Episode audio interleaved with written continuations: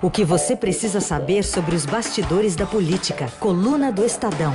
Com Alberto Bombig, Mariana Holanda e Mariana Halbert. Para nossa mesa virtual aqui, trazemos o Alberto Bombig. Tudo bem, Bombig? Bom dia. Bom dia, tudo bem. E a Mari Holanda, que também já vai sentando aqui na nossa discussão. Tudo bem, Mari? Bom dia, pessoal. Tudo bom? Tudo certo. Bom, vamos começar por uma decisão importante ontem, tomada pelo Superior Tribunal de Justiça. O próprio ministro Félix Fischer derrubou a prisão domiciliar do ex-assessor parlamentar Fabrício Queiroz e da sua mulher, a Márcia Aguiar. A medida havia sido determinada pelo presidente do STJ, Otávio de Noronha, no mês passado, durante o recesso do judiciário, provocando críticas dentro do tribunal, né, por beneficiar inclusive uma foragida da justiça, no caso da, da Márcia. E com a nova medida, Queiroz terá de voltar à cadeia e Márcia finalmente deve ser presa. Bom, Big, é plausível pensar que o Palácio do Planalto se movimente já pelo temor de que presos Queiroz e Márcia façam delações que possam implicar a família Bolsonaro? Sim, é, sextou ao contrário para Queiroz, né? Hoje. É, o, o, o, vai voltar para a prisão numa sexta-feira, não é, não, é, não é fácil não. Olha, é uma semana muito difícil para o senador Flávio Bolsonaro e, consequentemente, para o Palácio do Planalto. Né? O... Muitas revelações do, do esquema das rachadinhas. É, tá agora na, na home do Estadão, a manchete é ex-assessores de Flávio sacaram menos 7,2 milhões, não é pouco dinheiro. A situação do senador Flávio Bolsonaro vai ficando muito complicada. E, e, essa decisão de ontem à noite, né, da volta do Queiroz para a prisão, é, é, ela com certeza agrava esse cenário, né, dificulta ainda mais esse cenário, porque vai ficar sempre esse temor, né, de que o, de que o Queiroz é, contribua com as investigações. É, ele é a mulher, algo que ele não fez até agora, né. É, isso ainda tem muito chão, ainda passa muita água debaixo dessa ponte, eu acho, não é tão simples assim. Da, da outra vez é, surgiram notícias de que ele estava negociando, procurou advogados e tudo mais, mas entre esse caminho é, de começar a pensar numa delação e até a ponta final, lá quando essa decisão é tomada, depois essa negociação é concluída com as autoridades competentes, vai muito tempo. Agora, esse caso tem se precipitado. É, é, são tantas revelações nos últimos, nos últimos é, dias, né? Se a gente for pensar ali numa quantidade de uns 30 dias para cá, é, muita coisa descobriu-se desse caso. Ele vinha andando muito devagar. Então, aí, nesse sentido, talvez é, o Queiroz quebre essa essa, esse rito, vamos dizer assim, da delação, que é um pouco mais lento, como eu estava dizendo, e acelera esse processo. Porque já você sabe muita coisa desse, desse episódio, né? Daqui a pouco não há mais o que ele contar. Aí qual o benefício? A menos que ele, obviamente, tenha mais mistérios, é, como diria o Hamlet, tem mais mistérios entre o céu e a terra que a gente possa imaginar. Também é, é, possível. Mas no esquema da rachadinha, o que eu tenho ouvido é isso. Se ele demorar muito, daqui a pouco não há, não há mais o que, o que, o que oferecer para as autoridades para fazer uma delação. Bom, tem a questão ainda né, do recurso que ele pode é, obter ainda lá do Supremo Tribunal Federal, né, é, Bumig Mari? É, então, esse é o ponto. Você sempre pode é, é, negocia, pensa, mas enquanto isso os advogados vão sempre tentando um, algum benefício, né? O Marcelo Debrecht, me lembro bem da sequência do Marcelo. Né? O Marcelo tentou de enquanto até o Marcelo chegar à delação, que acho que foi o mais duro na queda daquela primeira fase da Lava Jato, né? Dos empreiteiros, o que mais uhum. demorou, acho que foi o Marcelo. Ele tentou demais, né? E, e, com bons advogados, melhores do país, né? E tenta. E, então o Queiroz ainda vai tentar muita coisa. Essa decisão do Félix Fischer, é, de fato, foi um pouco surpresa. Acho que tinha muita gente no entorno do presidente achando que essa situação já estava um pouco controlada. E aí, uhum. como você perguntou no início, Carol, é aí que eu acho que muda um pouco a estratégia. Mas ele vai tentar muita coisa ainda.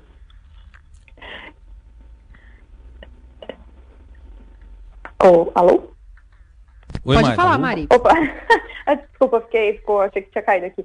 Não, Imagina. o que eu acho importante desse episódio, eu acho interessante da gente ficar de olho, é, no mundo jurídico as pessoas têm dito que a resposta deve vir do mundo jurídico e não do mundo político. Porque é importante a gente lembrar que, apesar do, é, do escalonamento das denúncias nesses últimos dias aí, desde a semana passada as coisas já vêm se complicando, ou das últimas semanas, né? Parece que toda semana tem um episódio novo que sai. E na semana passada, o Flávio deu uma entrevista longuíssima para o jornal Globo, e isso foi visto como um sinal de empoderamento dele, né? que nem o Bombig falou, um pouco como o Planalto estava muito seguro de que eles estavam conseguindo controlar a situação de alguma forma. Na semana passada também, um dia depois dessa entrevista, a gente deu na coluna que a advocacia do Senado, a advocacia geral do Senado, deu um parecer para arquivar os pedidos é, contra o Flávio Bolsonaro no Conselho de Ética. O Davi também está segurando, porque ainda não tem Conselho de Ética. Então, do parlamento, essa situação está muito controlada. O problema, de fato, é na justiça. Mas também tem na justiça uma coisa que eu acho importante a gente ficar atento daqui para frente, é que a gente esbarra também, não pode esquecer, tudo que for visto tem que ser visto com o prisma de temos uma vaga no Supremo que vai abrir daqui a dois meses, né, no final de outubro. Então, por exemplo, essa decisão de Otávio de Noronha tem muito a ver com isso, né? O pessoal levantou essa lebre, ele estava muito de olho, é o presidente do STJ estava de olho. Então, enquanto eles tiverem essa, essa vaga aberta aí também, é, isso pode, de alguma forma, esbarrar, no caso do Queiroz, favorecer, de alguma forma, o senador Flávio Bolsonaro. Uhum. É, tem outra, outra derrota que a gente vai trazer aqui para a conversa do, do, Palácio, né, do Planalto, foi a decisão do Supremo Tribunal Federal que decidiu por nove votos a um impor limites à atuação da ABIN, que é a Agência Brasileira de Inteligência. Essa decisão envolve os pedidos de compartilhamento de dados dos 42 órgãos que entregam, in, integram o Sistema Brasileiro de Inteligência, e entre eles tem Polícia Federal, Receita, Banco Central e a Secretaria de Operações Integradas do Ministério da Justiça.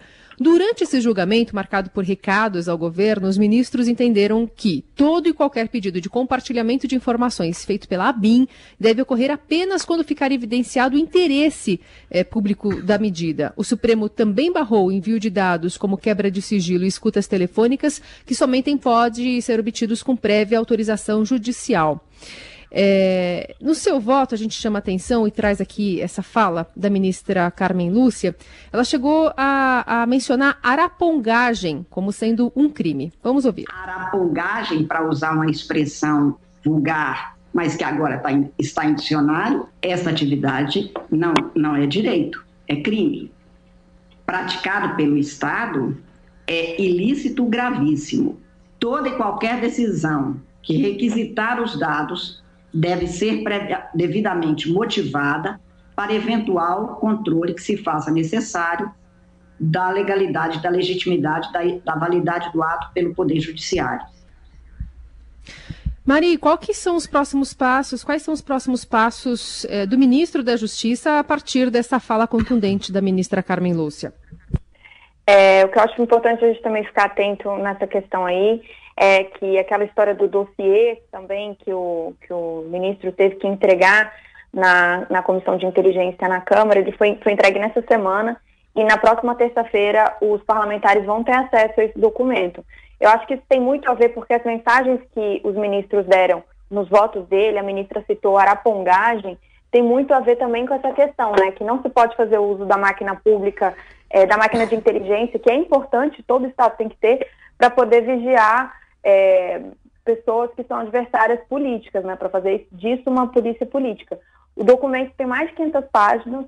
Na próxima semana, os senadores, os parlamentares, senadores e deputados vão ter que assinar um termo de compromisso para ter acesso, que eles não podem divulgar nada, mas, é, enfim, a gente fica aqui na expectativa de que talvez consiga uma outra informação, até porque isso é de interesse público, né? Vamos lembrar que se for de fato um dossiê para vigiar servidores são adversários políticos do presidente, é, isso é, enfim, de interesse público.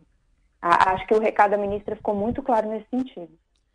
Bom, tem uma questão política também. É, nove ministros ali, o pessoal desceu a lenha no naquele que pode ser um futuro colega deles, né? O André Mendonça, né, Bomig? A questão é, sem dúvida, uma, não é uma sinalização da. Não depende deles, né? Depende do Senado. É o único que, que é do, depende do presidente, indicações, tem que passar pelo, pelo Senado. O que for, o que for, for é, escolhido e aprovado, eles teriam que aceitar. É, essa questão está preocupando demais o meio político. Já ficou claro o, o grande o grande apego, apreço, sei lá, que, que temos do, do Bolsonaro para esses, por esses rede de informações, como é que eu não lembro o termo que ele usa lá na, na reunião, né? Aquela a famosa e fatídica reunião, ele deixa muito claro, né?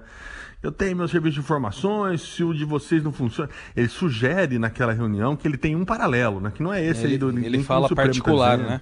Ele cita particular, exatamente. Particular, É, essa questão da. Por isso que eu acho que a ministra fez questão de, de, de usar a palavra, o termo arapongagem, né? Porque eh, há, há, o que é feito dentro da lei e há o que é feito fora da lei, é o arrepio da lei, né? É, coleta de informações, isso existiu em todos os governos. É, paralelos. A gente que é jornalista há mais tempo, já, já, já rodou de dossiê, já apareceu, já, já, já foi voltou. É, eu acho que assim, há uma grande apreensão no meio político dessa fixação desse governo eh, com esses, com serviços de informação, de espionagem. Estão, acho que eles estão dando um recado ali. Está muito cifrado, em alguns casos está cifrado, em outros é mais explícito, mas dizendo, ó, vamos devagar com esse negócio, isso aí é crime. Coleta de informações só dentro da lei. Só dentro da lei e com justificativa e com justificativa. Porque senão você perde o controle, né? Aí o que você faz com isso é, é vira achaque de adversários, vira perseguição.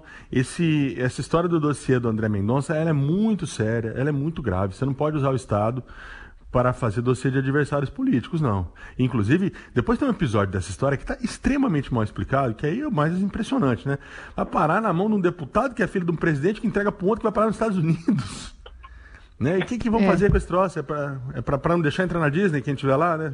É uma coisa assim muito mal explicado. E, e, e, foi muito mal recebida no meio político a postura do André Mendonça desde o início desse, desse episódio. Primeiro, assim, muito altivo ali, muito, muito é, se recusando a admitir, se recusando a compartilhar, como se ele fosse um, um, um, um ser superior aos outros poderes, né? Inclusive ao, Supremo, à Procuradoria, a tudo mais, né? Não é assim não.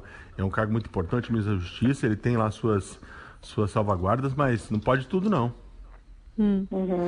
E, e, no Palácio Bom. do Planalto, só um parênteses aqui para o que o Bombig está falando também, é, a a forma com que o, o André Mendonça tem lidado com essa crise dos dossiês também gerou certo incômodo.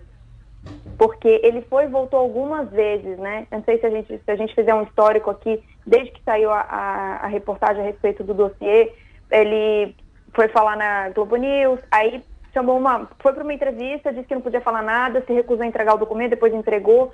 Enfim, o, o que eu conversei com alguns assessores palacianos é que ficou a impressão de que ele não sabia lidar com essa situação. Ele foi e voltou algumas vezes e passou uma, uma impressão de, de que ele não, não tinha couro duro para lidar com isso. Foi uma palavra que eu ouvi, entendeu? E que é, de uhum. fato, uma característica, de novo, importante para uma vaga no Supremo Federal, né?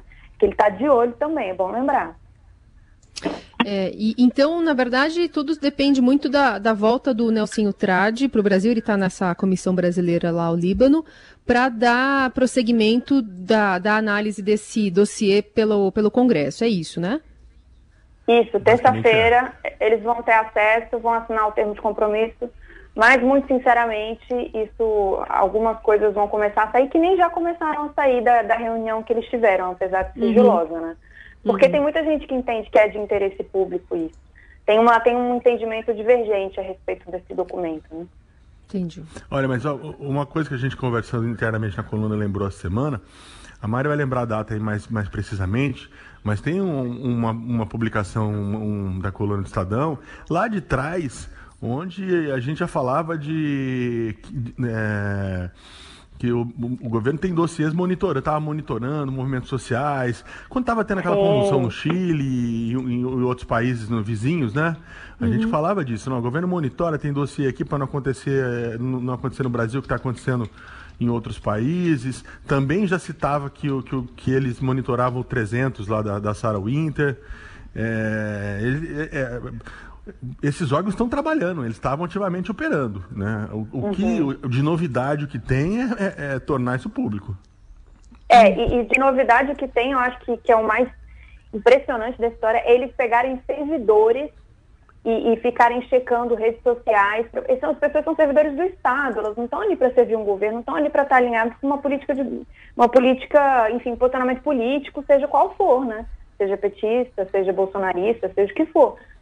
E eles estarem fazendo o dossiê da vida dessas pessoas é, é, impressionante, isso é carreira de Estado, né? São policiais antifascistas que eles monitoraram, o que eles falam é que eles têm acesso a armas, que eles são, podem ser perigosos, mas enfim, isso é, é muito complicado. Aqui em Brasília, desde que o governo assumiu, que o, o Onix falou que ia rolar uma despetização dos cargos, o clima foi instaurado de que é isso mesmo, de que antes de DAS ou antes de qualquer coisa, é, eles dão uma olhada no repertório político.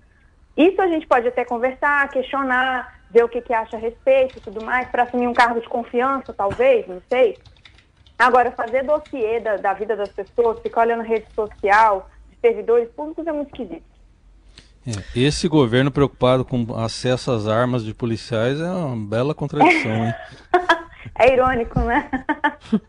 desarmamento, desarmamento de policiais antifascistas. Essa semana começou com o Brasil com mais de 100 mil mortos. Aliás, agora já são 105.615. Acabou de divulgar o balanço consórcio de imprensa. Mas a semana começou com 100 mil mortos pela Covid-19, e mas acabou sendo marcada também por turbulências no Ministério da Economia, porque o ministro Paulo Guedes falou em debandada depois de perder os secretários Salim Matar e Paulo Webel, estavam insatisfeitos com dificuldades nas privatizações e na reforma administrativa tem uma linha do tempo aqui, ó. Na terça-feira, Guedes também alertou que os conselhos dados ao, ao, Jair, ao presidente Jair Bolsonaro para furar o teto de gastos poderiam levar o presidente ao risco de impeachment. Se nós tentarmos, no ano seguinte a esse ano, que foi excepcional, seguimos com o padrão de gastos, nós vamos para o caos. E os conselheiros do presidente, que estão aconselhando a pular cerca a furar teto, vão levar o presidente para uma zona de incerteza, para uma zona sombria, uma zona de impeachment, de responsabilidade fiscal. E o presidente sabe disso. Então o presidente tem nos apoiado. Bom, e aí, um dia depois de pregar responsabilidade fiscal, o presidente Jair Bolsonaro, uh, ele chegou a pregar responsabilidade na quarta, e na quinta, durante transmissão nas redes sociais, diz que o Brasil pode furar o teto de gastos públicos em casos emergenciais, como no combate à pandemia e em outras obras. Nós respeitamos o teto dos gastos, queremos a responsabilidade fiscal e o Brasil tem como realmente ser um daqueles países que melhor reagirá à questão da crise. Então a ideia de furar teto existe, o pessoal debate, qual o problema? Presidente, na pandemia, né, nós temos a PEC da a PEC de guerra. Nós já furamos o teto em mais ou menos 700 bilhões de reais. Dá para furar mais 20? Eu falei, qual é a justificativa? Se for para vírus, não tem problema nenhum. Ah, mas entendemos que água, por exemplo, é para essa mesma finalidade. A gente pergunta, e daí? Tá? Já gastamos 700 bilhões, vão gastar mais 20 bilhões ou não? Olha, e também na, na live semanal o presidente atribuiu à imprensa o uso do termo debandada para a saída de nomes importantes da economia, só que a menção saiu da boca do próprio ministro Paulo Guedes. E o Salim Matar, que era da desestatização. Manchete na mídia, debandada, debandada, dois saíram. Então você fala assim, houve uma debandada? Hoje houve. E aí, Bombig, eh, não precisava ter tudo isso, né? Não, o, o, o, principal desse negócio é que o Bolsonaro pegou gosto pela, pelas obras, pelo auxílio, ou enfim, pegou gosto pela popularidade. É, ele estava na, na, Todo mundo achou que tinha enquadrado, né? Quarta-feira terminou o dia com aquela sensação, pelo menos para alguns, de que, não, Maia, Guedes e o Alcolumbre botaram o Bolsonaro do lado ali, deram uma enquadrada nele, política fiscal, austeridade, não vai furar teto é, e tudo mais. E aí ontem ele deixou claro aí que tá, né, hora que tá à vontade na live ali, não tá do lado do, não tá do lado do ministro, não tá do lado do, do Maia. Ele é o sincerão, né? Não, por que não pode, não pode nem discutir? Gente, mas assim, a gente já tinha ouvido na quarta-feira mesmo, na coluna, com, é, nos bastidores, a Mari pode dizer melhor sobre isso aí, é, já estava instaurada a sensação de que não tem muita volta nesse caminho que o governo que o, que o governo decidiu tomar das obras, né, fazer umas obras, distribuir o auxílio. É, é, difícil demais, vai ser difícil demais do Bolsonaro mudar o rumo. A gente até fez uma, uma analogia na coluna que, que assim, Bolsonaro chegou, chegou ao Planalto muito pela via da Faria Lima, né? E agora acho que quer permanecer e caminhar para o segundo mandato pela via dos sertões então ele, ele vai ter essa escolha daqui para frente, né? Sertões ou Faria Lima. E ele está dando, dando mostras de que ela não será fácil e que muito provavelmente eu apostaria de que ela não vai ser via Faria Lima, não. Acho que vai ser mais um. Eu até falei com, conversando com o Emanuel ontem, no fim de tarde, estava dizendo isso. É, vai ser um rally dos sertões. A, a, ao estilo ao estilo da, da, da, da, direita bolsonarista, com um jipão muito bonito, babá, mais rali dos sertões. Talvez não seja no lombo do jegue, mas vai ser passando pelos, pelo, pelos grotões, pelos sertões, em busca desse voto das classes é, C, D e E. Aliás, depois a gente vai falar, não sei se vai dar tempo de a gente falar um pouquinho desse Datafolha que saiu hoje, mas que está dando resultado, a popularidade do, presidente está aumentando. Então vai ser difícil para a turma do, do Chicago Boys, do Guedes, é, segurarem o ímpeto bolsonarista pela gastança. Uhum, uhum. É exatamente isso, porque é, vocês bem lembraram nessa semana na coluna, né, sobre essa escolha que o presidente está tá tomando e, e ele está pelo jeito gostando, né? Pegando ainda mais gosto. Ele já tem esse, esse comportamento de gostar de fazer o corpo a corpo, mas aí quando vem um Datafolha reforçando, né, que esse, é, é, esse benefício, né, assistencial, a popularidade, a popularidade, popularidade dele está crescendo, isso tudo acaba incentivando o, o presidente a fazer mais, né? Usar mais ainda essa, essa é, essa, esse modus operandi. A questão é que se, essa, esse modus operandi vai ter fôlego até 2022, né? Uhum. É, antes da Mari falar um pouquinho, queria só fazer uma, uma, uma, observação sobre isso que você falou, Carol, que é bem importante. Nesse presencialismo que nós conhecemos, essa, essa avaliação de governo, essa popularidade são muito importantes porque elas conferem, ela confere blindagem. Ela confere blindagem até para um, um, um, um crime de responsabilidade, vamos dizer assim. É óbvio que não se devia misturar eventuais crimes de responsabilidade com popularidade, mas não tem como a gente negar que se mistura. Se a Dilma tivesse lá em 2016 com a popularidade lá em cima, e ao contrário, ela estava lá no pé, o, o, a avaliação positiva dela estava lá no pé, dificilmente ela teria perdido a batalha do impeachment na, no Congresso. Então, uhum. é, é, é até para esse jogo, até para o que o Paulo Guedes falou ali da, da, da desse, dessa zona cinzenta do impeachment, a popularidade tem alta, ela fortalece o presidente. Quer dizer, nem está colocada a questão do impeachment, mas vai estar tá menos ainda conforme ele, ele for, for, for, estando mais bem, mais, mais bem avaliado. Por isso que é difícil ter uma volta nisso. É, eu, eu queria só fazer um parênteses aqui, pessoal, para fazer o, o, lado dos economistas nessa, nessa novela do, do teto de gastos, né? É, o que um, um, político que é economista também me alertou, ele falou assim, olha, se a eleição fosse daqui a sete meses, isso foi antes do Datafolha, ele me disse, Bolsonaro estaria eleito sem sombra de dúvida. A gente tem um fundo emergencial, tem um monte de liberação de obra, ele está com a popularidade alta. O problema é que é 2020. A gente vai ter fôlego na economia para 2020? Tem economista falando que as nossas taxas de desemprego estão ruins, né? Mas estão mais ou menos estáveis porque as pessoas estão ficando desempregadas e estão caem é, de fora da estatística, porque elas não procuram um emprego, né? Então, no final do ano, quando a, a coisa estiver um pouquinho melhor, as pessoas começarem a procurar emprego, a taxa provavelmente vai lá a 20%. Essa é uma projeção do Pastore, né, presidente do Banco Central. Então, assim, se a gente tem até 2022, a economia vai estar segurando até 2022, o tanto que é, o Bolsonaro encampar essa questão desenvolvimentista e brigar com Paulo Guedes e, consequentemente, com a Faria Lima também não pode intervir a gente tem que lembrar que é, o mercado financeiro também é um pilar muito importante nessa jogada. E recapitulando também no impeachment da Dilma, quando o mercado desembarcou também não teve volta. A Dilma tentou fazer vários acenos para o mercado e não, eles não voltaram, né? eles são bem sensíveis, digamos.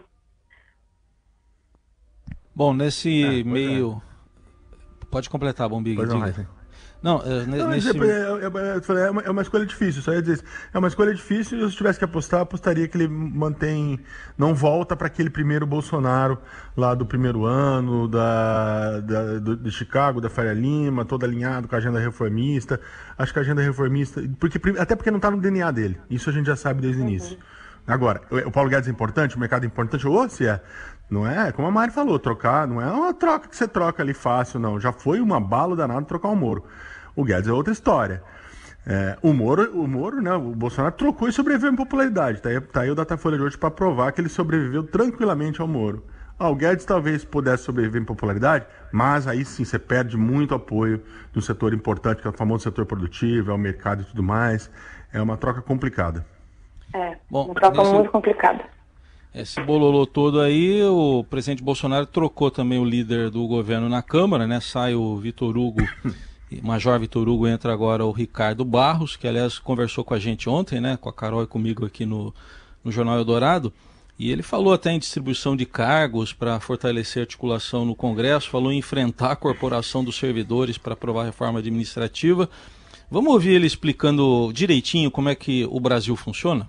A nossa Constituição é um presidencialismo de coalizão e é absolutamente justo que os partidos que vão dar governabilidade, que vão permitir ao governo aprovar as matérias que ele prometeu na campanha fazer cumprir, tenham a participação programática no governo, tenham elementos do seu partido no governo, fazendo valer o programa de cada partido. É assim que funciona o Brasil. Tá, ele falou de um assunto que ele entende, né, Bomig? Totalmente. Esse falou com propriedade. Aliás, foi muito boa essa entrevista. Parabéns para vocês. É, o Bolsonaro foi pra galera, né? Foi pra galera, não, foi pro braço do Centrão agora, né? Foi fazer andar, ver se faz andar o governo dele no, na, no Congresso. É, acabou aquela brincadeira do, dos, dos deputados radicalmente bolsonarista, né? Todos de alguma forma tiveram o tapete puxado, a Bia Kisses, agora o, o resiliente Major Vitor Hugo até lutou bravamente, mas no final perdeu e agora está esperando um, um, uma compensação do presidente, né? Porque ele também não aguentou coisas simples, não. Ser líder de um governo que não tem base, é, é, é, imagino que não deve ter sido fácil, né? Foi o primeiro e único, talvez, não sei. Ele era líder de um governo que tinha base. Até hoje nós estamos tentando entender quem que o, quem que o Vitor Hugo liderava. É, e aí tem até uma a caricatura do, do da coluna do Estadão é demais de hoje. essa caricatura. É ele segurando o bilhetinho, dizendo, não esquece da minha calói, hein? Me, me dá alguma coisa Com uma bique porque... na mão, né? é, não me deixa na chuva aqui, não. Né? E agora você vê, a, a, a o, o nível de, de, de, conhecimento do Ricardo Barros da, da, engenharia, da mecânica da coisa, né? É outra coisa. Você já viu que é diferente, né?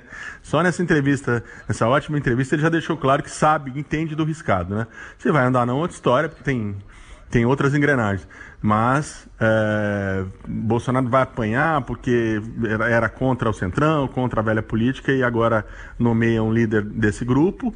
Porém, na prática, provavelmente a coisa é melhor para ele na Câmara e ele possa concluir aí sem, sem muita turbulência, eu imagino, sem muita turbulência não, porque isso com Bolsonaro não existe, mas, mas diminuindo o nível de turbulência nos, nos atritos com, com o Congresso. Agora, 8h33.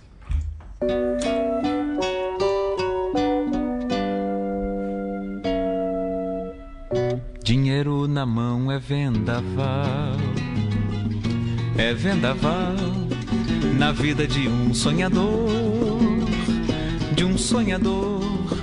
Quanta gente aí se engana e cai da cama com toda a ilusão que sonhou. E a grandeza se desfaz quando a solidão é mais. Alguém já falou Podia, é dinheiro, mas podia ser cargo também, né? Uma música imortal de Paulinho da Viola. Total, mas fica a dica aí pro Bolsonaro, hein? Cuidado. Ouçam os economistas, o economista que falou com a Mariana Holanda. Agora é bacana, mas lá na frente, se quebrar, todo mundo vai embora.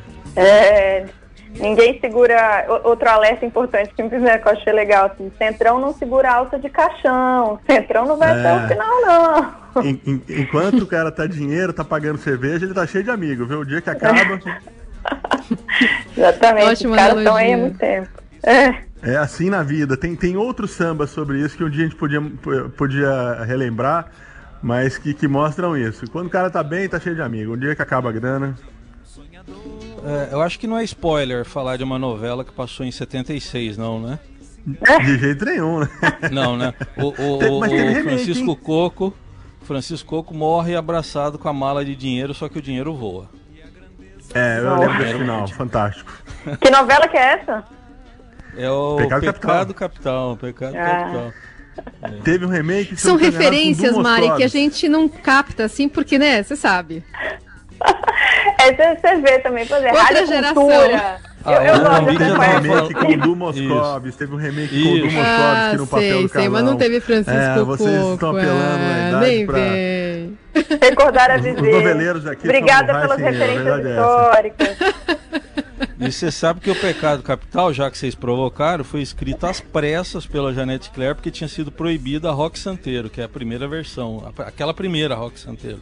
Aí ela teve que Sensacional, Gomes. correndo o Pecado Capital. Gente. Muito bem, então é com esse enredo de novela que a gente vai encerrando aqui o, o Adorado, a coluna do Estadão né, Eldorado, e desejando para vocês dois uma ótima sexta, um ótimo fim de semana, até semana que vem. Boa sexta pra todo mundo. Tchau, pessoal. Boa sexta. Obrigada. Quando o jeito é se virar, cada um trata de si. Irmão desconhece irmão. E aí, dinheiro na mão é vendaval, dinheiro na mão é solução. E solidão.